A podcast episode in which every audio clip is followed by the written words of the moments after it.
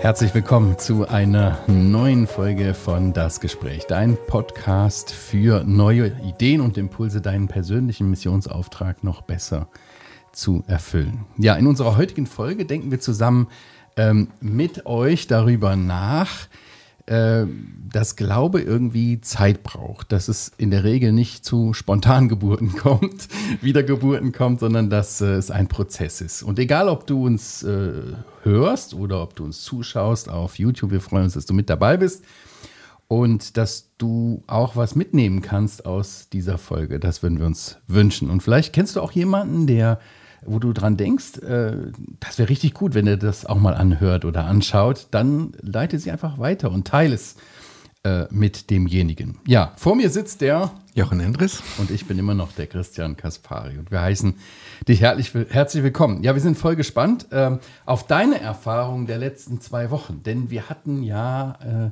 auch wieder eine Aufgabe mitgegeben.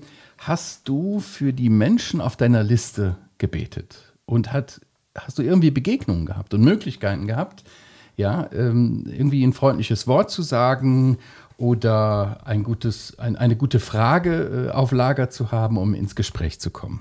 Schreib doch mal. Also podcast.heukebach.org. Wir freuen uns auf jeden Fall auf jede Rückmeldung und sind da ganz gespannt.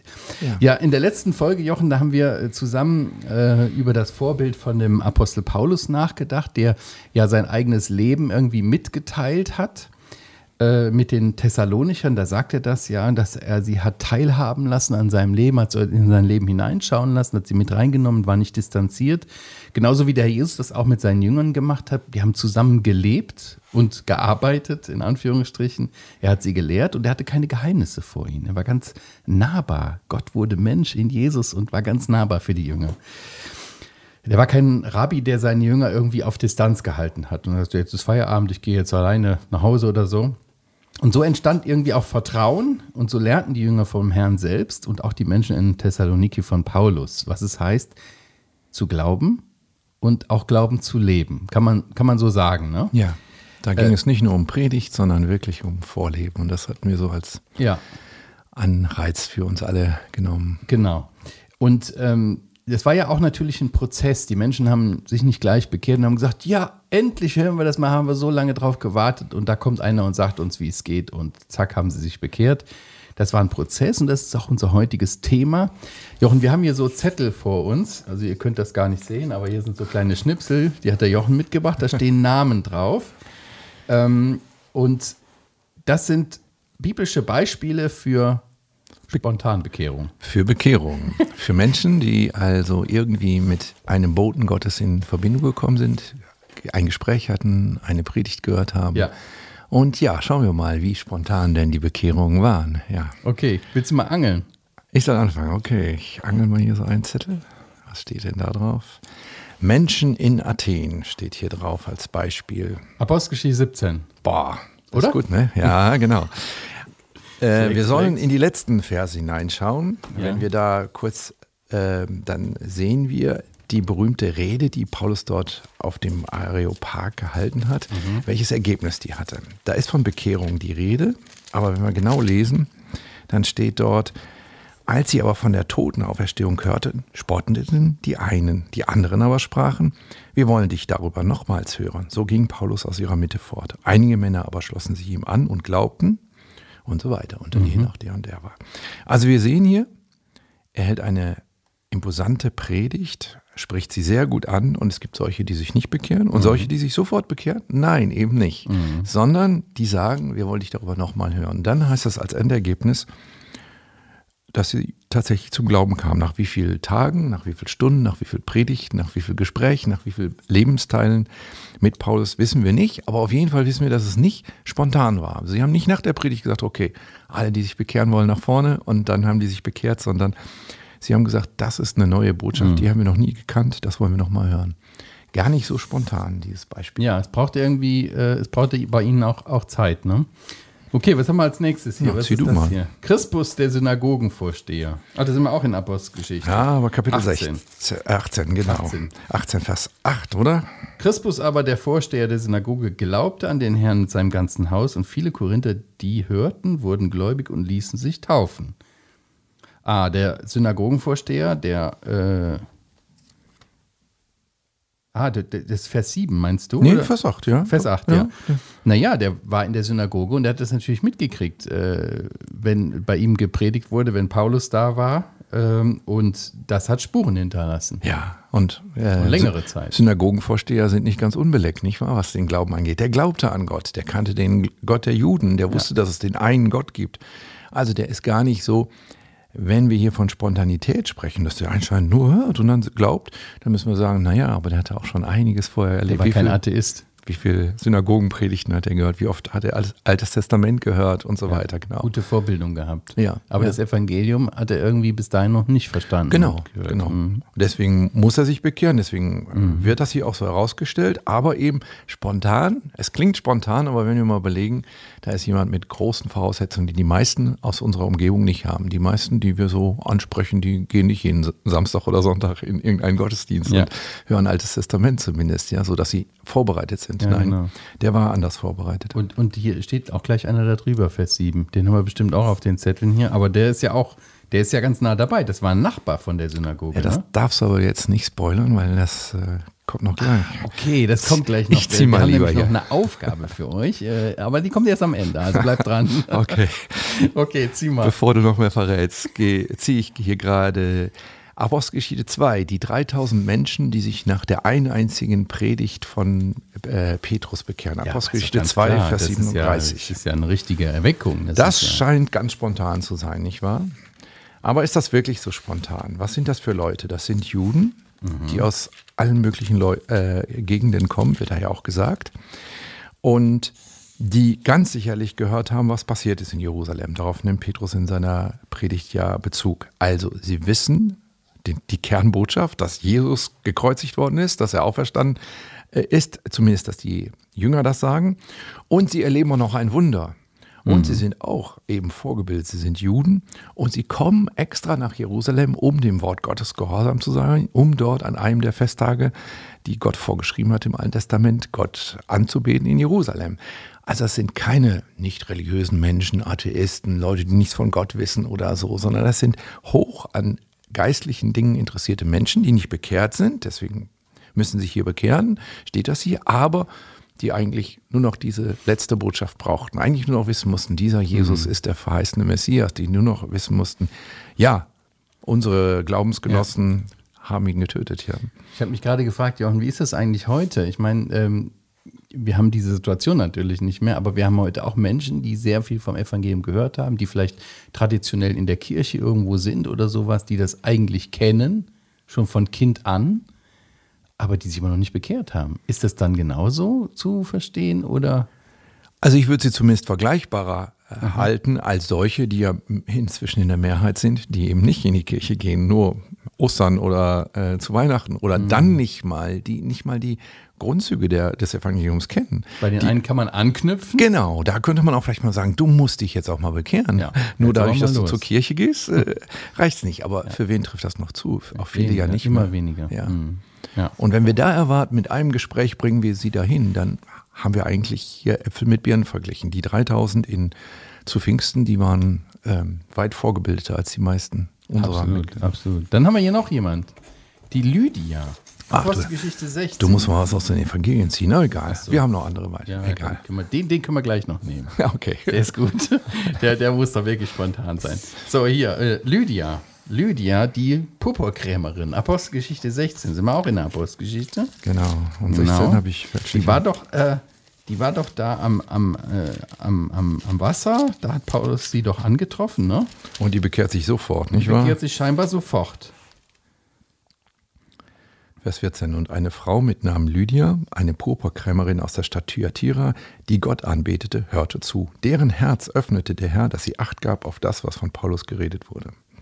Naja, aber hier steht auch, die Gott anbetete. Das heißt, die hatte schon eine Gottesfurcht. Genau, eine gottesfürchtige Heidin, die erkannt hatte, dass im Judentum eine Wahrheit ist, der eine Gott angebetet wird und die das gemacht hatte. Aber natürlich das Evangelium nicht kannte, so wie die Juden es noch nicht kannten von dem auferstandenen, gestorbenen, auferstandenen Herrn. Ja, mhm. die hörte natürlich zu. Ja, das ist natürlich eine, die schon viele Bausteine vorher durchlaufen hat, bevor sie Paulus hier hört. Spontan? Mhm. Na, so ganz spontan eben nicht. Mhm. Die hat ein Leben in der Gottesfurcht vielleicht geführt und braucht jetzt noch den letzten Anstoß. Mhm. Ja. Komm, einen nehmen wir noch. Einen nehmen wir noch. Gut. Den hier, dann haben wir was aus den Evangelien. Genau, da haben wir die Bekehrung des Verbrechers am Kreuz. Lukas 23, Vers 42. Ja, ganz bekannt, ne? Ja, der sagt dort, Früher lesen wir in einem anderen Evangelium, hatte er noch Jesus mitgelästert, den Herrn. Mhm. Und jetzt spricht er, Vers 42, Jesus, gedenke meiner, wenn du in dein Reich kommst. Ja, und da wird gesagt, ja, der hat sich offensichtlich bekehrt. Und das würde ich auch so sehen. Der hat erkannt, wer dort neben ihm hängt und dass das seine Rettung ist. Aber ist das so spontan? Der war Verbrecher, berechtigterweise sagt die Bibel, also ein böser Mensch, nicht viele gute Voraussetzungen. Aber mhm. er war auch Jude, kannte also vermutlich auch einiges von der Bibel. Aber was hatte er? Was würdest du sagen? Was hat bei ihm zu dieser Einsicht geführt? Weil er wird ja gar nicht angesprochen. Also ich denke, er hat den Prozess mitgekriegt und er hat vor allen Dingen neben Jesus am Kreuz, hat das Verspotten und gesehen, wie der Herr darauf reagiert hat, oder? Ich meine, das war eine Riesenlektion. Das hat ja auch den Hauptmann zutiefst beeindruckt, dass er gesagt hat am Ende, als Jesus starb und wie er starb, boah, wahrhaftig, dieser war Gottes Sohn. Und ich denke, dem ging es genauso, weil er hat ja selber auch mit eingestimmt mit dem anderen in den Spott und den Hohn und so weiter. Und die, die Jesus verspottet haben, auf übelste Weise, für die hat der Herr gebetet. Ja. Und diese Art, wie er in seiner Liebe und in seiner Güte auf die Menschen, den Hass der Menschen reagiert, das hat den Mann, glaube ich, überzeugt, oder? Was denkst du? Ja, ja. Wenn er nicht vorher schon sogar auch was gehört hat. also wenn wir sagen, Evangelium heißt auch Leben teilen mit dem Ungläubigen, ja, jemand im Leiden drei Stunden zu beobachten, das ist wohl äh, sehr eindrücklich, noch mhm. eindrücklicher vielleicht, als wenn ich ein halbes Jahr mit ihm zusammenlebe. Also hier hat er gesehen, wie unser Herr in extremsten Situationen reagiert und ja, das ist Evangelium pur, oder? Also so ganz spontan wollen wir eben sagen, auch hier nicht. Mhm. Auch obwohl es so scheint, dass er vor ein paar Stunden noch ungläubig war und jetzt plötzlich gläubig wird.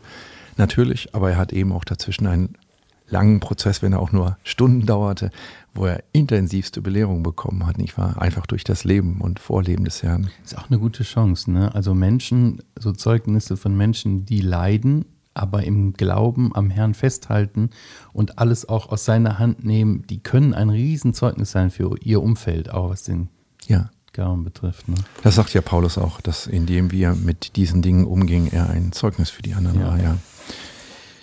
Jochen, wir haben uns ja, wir, wir sind ja schon ein bisschen vorbereitet, wir sind nicht alles spontan hier, ne? nur für euch mal so äh, gespoilert. Äh, wir haben äh, hier einen, da wollten wir uns ein bisschen länger unterhalten drüber. Also wir haben hier noch mehr, ein paar kriegt ihr auch als Hausaufgabe mit, kommt später noch.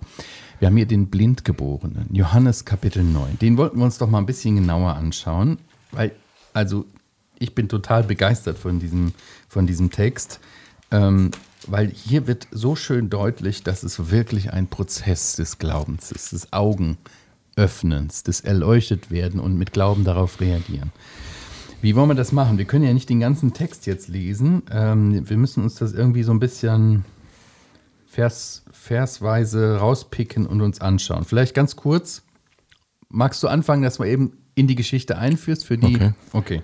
Also wir haben hier einen Blindgeborenen, was in unter den Juden als ganz besondere Strafe Gottes bestimmt für seine eigene Sünde oder Sünde seiner Eltern galt. Und der Herr macht deutlich, das ist hier nicht eine Sünde oder die mhm. Krankheit ist nicht Folge einer Sünde in diesem Fall, sondern in diesem Fall ist es so, dass Gott verherrlicht wird. Und dann fängt er eben an, Vers 6.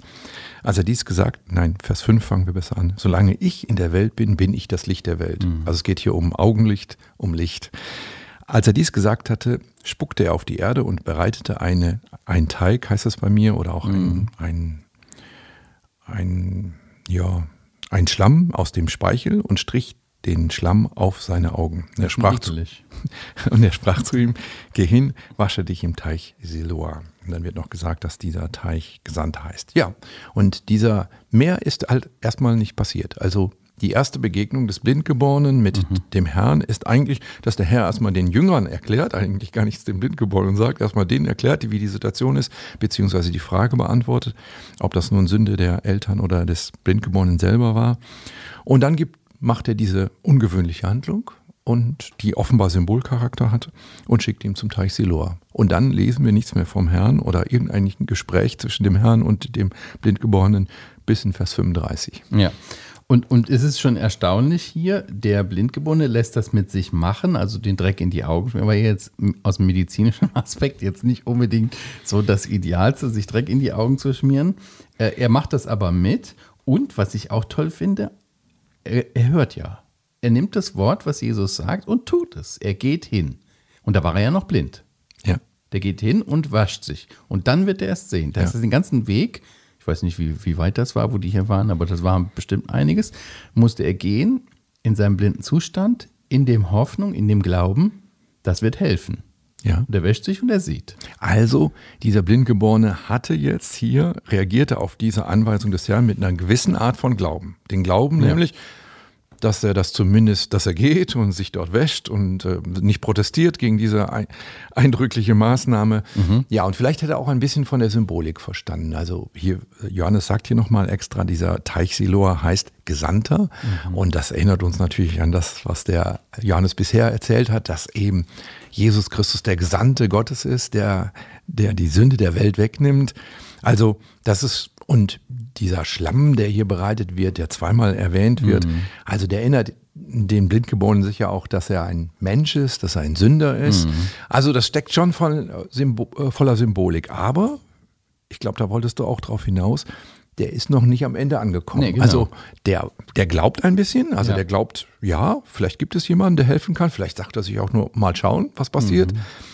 Aber was sagt er zu Vers, in Vers 11 zum Beispiel? Ja, der Mensch, der Jesus heißt, bereitet einen Teig, salbt meine Augen damit und sprach zu mir, geh hin zum Teich und wasch dich. Als ich hinging und mich wusch, wurde ich sehend. Also die Leute fragen ihn, hä, was ist denn passiert? Du bist doch der und der, das und das. Wie kommst du denn, dass du sehend bist? Und dann erklärt er das einfach so, wie es auch war. Genau. Und das Einzige, Völlig, was er als Zusatzinformation ja. heißt, die nannten den Jesus. Also ja. der heißt Jesus. Das ist ein ziemlich häufiger Vorname damals ja. in der Zeit gewesen. Er macht keine Andeutung her, dass Jesus Retter heißt, dass ja. er jetzt ein Retter geworden ist. Das ist noch gar nicht bei ihm äh, präsent. Ja, und dann führen sie den ja zu den Pharisäern, dann geht es ja schon ab, weil die befragen ihn dann auch. Und äh, er sagt, ja, ich, ich habe keine Ahnung. Äh, ich erzählt eigentlich im Grunde genommen das Gleiche nochmal, was passiert ist im Vers 15. Ne? Ja. Äh, und dann äh, sagen die Pharisäer, naja, äh, dieser Mensch ist nicht von Gott, denn er hält den Sabbat nicht. Also das ist ja auch nochmal ein Thema, da müssen wir jetzt nicht näher drauf eingehen, äh, mhm. weil Teig anrühren und sowas und jemanden heilen, das war, durfte man halt nicht am Sabbat. Ähm, und dann gibt es auch einen Streit unter denen und dann... Äh, Vielleicht lesen wir Vers 17. Vers 17, ja. Sie, sie sagen nun wieder zu dem Blinden, was sagst du nun von ihm, wer, weil er deine Augen geöffnet hat? Und er, und äh, er aber sprach, er ist ein Prophet. Das ist schon mal ein bisschen mehr. Genau. Eine nächste Stufe, dass er sagt, warum sagt er jetzt Prophet? Ja, weil was konnte sich ein Jude vorstellen, wenn jemand solche Wundertaten tat, dann musste das so einer wieder die Propheten sein. Ja. Die, das waren die letzten, so Elia, kann man sich erinnern, der hat auch solche Wunder getan. Ähm, nicht dieses Wunder, aber eben Wunder. Und ja, von daher, er kommt unter Druck ein Stückchen weiter. Genau. Ja? Aber er ist noch längst nicht da, wo er hin soll. Und die Juden glauben ihm nicht und äh, dann holen sie seine Eltern noch und dann seine Eltern, da merkt man auch so ein bisschen, dass sie sich etwas distanzieren. Ja. Fragt ihn doch selber und so, er ja. ist doch mündig. Und äh, dann befragen sie den ja nochmal. Ja. Und dann würde ich gerne Vers 25. Ja. Da antwortete er, ob er ein Sünder ist, weiß ich nicht. Einst weiß ich, dass ich blind war und jetzt sehe. Also vielleicht ist es ein bisschen ironisch gemeint, seine Einleitung, mhm. aber jedenfalls bekennt er hier nicht, das ist ein der, das ist das Lamm Gottes, das ist der sündlose Mensch oder so, das sagt er nicht. Er sagt einfach nur, Leute, was ich weiß, ist, dass ich blind war und dass der mich sehend gemacht hat. Ja, also seine Erkenntnis unter Druck, wird eigentlich immer noch stärker, aber sie ist noch nicht mal am Ende. Er sagt nicht, das ist das sündlose Lamm Gottes, das für mich nee. sterben wird oder so. Die Erkenntnis hat er ja auch noch gar nicht. Woher ne? auch, genau. Aber, aber, das festigt sich immer mehr und am allercoolsten finde ich, wenn er anfängt zu missionieren, Vers 27. Ne? Genau. Da sagen sie ja, äh, da sind sie ja sehr äh, borniert und so und dann antwortet er ihnen, ich habe es doch schon gesagt und ihr habt nicht gehört. Wollt ihr es nochmal hören? Wollt ihr etwa auch sein Jünger werden? Das finde ich so cool. Ja, ja, da hört man schon so ein bisschen raus, dass er vielleicht Jünger dieses äh, Jesus werden will, was sie ihm ja auch vorwerfen. Ja. Also, dass er den. Vers 30 dann. Der Mensch antwortete und sprach zu ihnen: Hierbei ist es doch erstaunlich, dass ihr nicht wisst, woher er ist. Und er hat doch meine Augen geöffnet. Ja. Also, er beharrt darauf. Das ist das, worauf ich meine Erkenntnis stütze, dass er meine Augen geöffnet hat. Aber die Frage, woher er ist, also die Frage nach seinem Ursprung, die hatten wir ja schon ganz am Anfang im Johannesevangelium beantwortet bekommen. Wo kommt er her?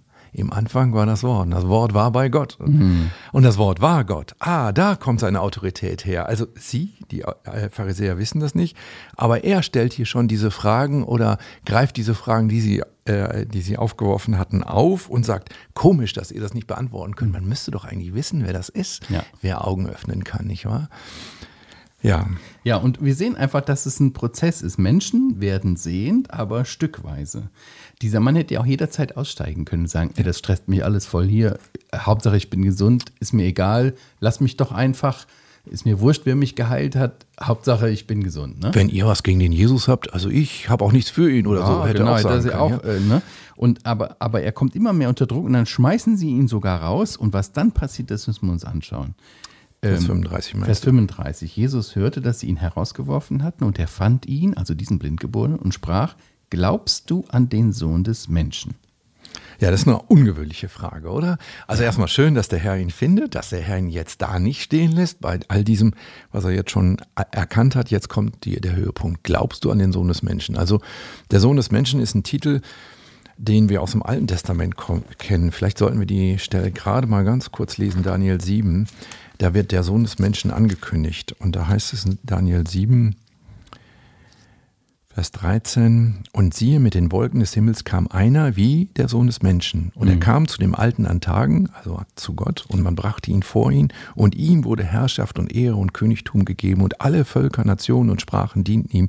Seine Herrschaft ist eine ewige Herrschaft, die nicht vergeht, und sein Königtum, dass es nicht zerstört wird.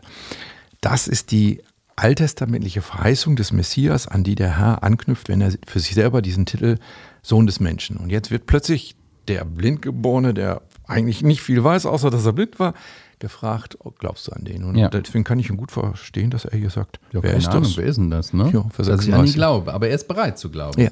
Und dann, Jesus sprach zu ihm, du hast ihn gesehen und der mit dir redet, der ist es. Er aber sprach, ich glaube, Herr, und er warf sich vor ihm nieder. Und das ist was so Wichtiges, was wir hier sehen. Dieser Mann hat ja Jesus nie gesehen, bis dahin. Er war ja blind, als er Jesus begegnet ist. Er hat seine Stimme gehört, vielleicht hat er wiedererkannt, ich weiß es nicht. Erstmal wird es nicht so deutlich, aber mhm. Jesus stellt sich vor, als wer er ist, und der Mann erkennt es. Und die Folge ist, dass er sich vor ihm niederwirft, das heißt, dass er ihn anbetet. Ja, weil wenn das der Sohn des Menschen ist, ja. dann, Daniel äh, 7, dann muss man vor ja. ihm anbeten. Dann ist er der Richter aller Menschen. Nicht so wie die Pharisäer, vor denen er eben gestanden hatte. Aber diese Erkenntnis, der ist mehr als, zwischendurch sagt der Prophet, dann sagt er mal, der hat den Willen Gottes getan, sonst hätte Gott nicht auf ihn gehört. Mhm. Aber dass er sogar Gott selber ist, dass er der göttliche Messias ist, ähm, das ist natürlich noch viel mehr. Und da, durch seine Frage provoziert der Herr diese Erkenntnis und er sagt, ja, das muss dann so sein. Ja, und so sehen wir, wie er ein Stück für Stück führt und nicht ja. ähm, gleich am Anfang sagt, pass auf, bevor ich dich jetzt heile, ich erzähle dir mal alles, wer ich genau. bin und äh, hast du alles verstanden? Genau. Du wirst Widerstand kriegen, aber dann sagt das und das, macht er alles gar nicht. Er lässt ihn laufen und irgendwie reift das und unter Druck wird das sichtbar, was schon in ihm drin ist und wird deutlich und er versteht immer mehr, bis er Jesus wirklich sieht und ihm die Augen wirklich, die inneren Augen geöffnet werden. Ja. Und dann ist, dann ist er irgendwo angekommen. Ne? Ja, ja.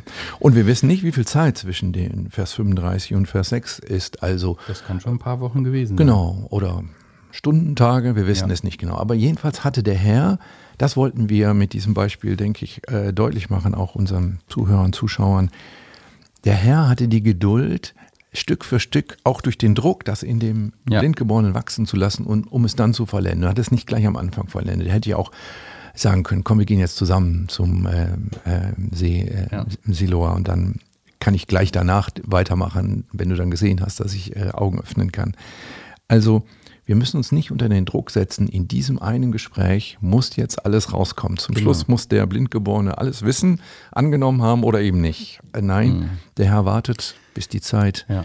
reif ist. Und manchmal lässt der Herr Leute auch einfach gehen. Ja. Das haben wir unser, in unserem letzten Beispiel uns ja. vorgenommen hier. Ne? Ja. Äh, der reiche junge Mann, Markus 12, 34, und dann wollen wir auch zum Ende kommen. Da ist ja so, äh, der kommt zu Jesus und äh, auch mit einer Frage und die unterhalten sich. Und äh, es endet eigentlich damit, Vers, wo sind wir da? 34. Als Jesus sah, dass er verständig geantwortet hatte, sprach er zu ihm, du bist nicht fern vom Reich Gottes. Du bist nicht fern vom Reich Gottes. Ja. Aber er lässt ihn ziehen. Wir haben hier jemanden, der ein Schriftgelehrter ist, der richtig gut Ahnung hat von der Bibel und der antwortet auch gut.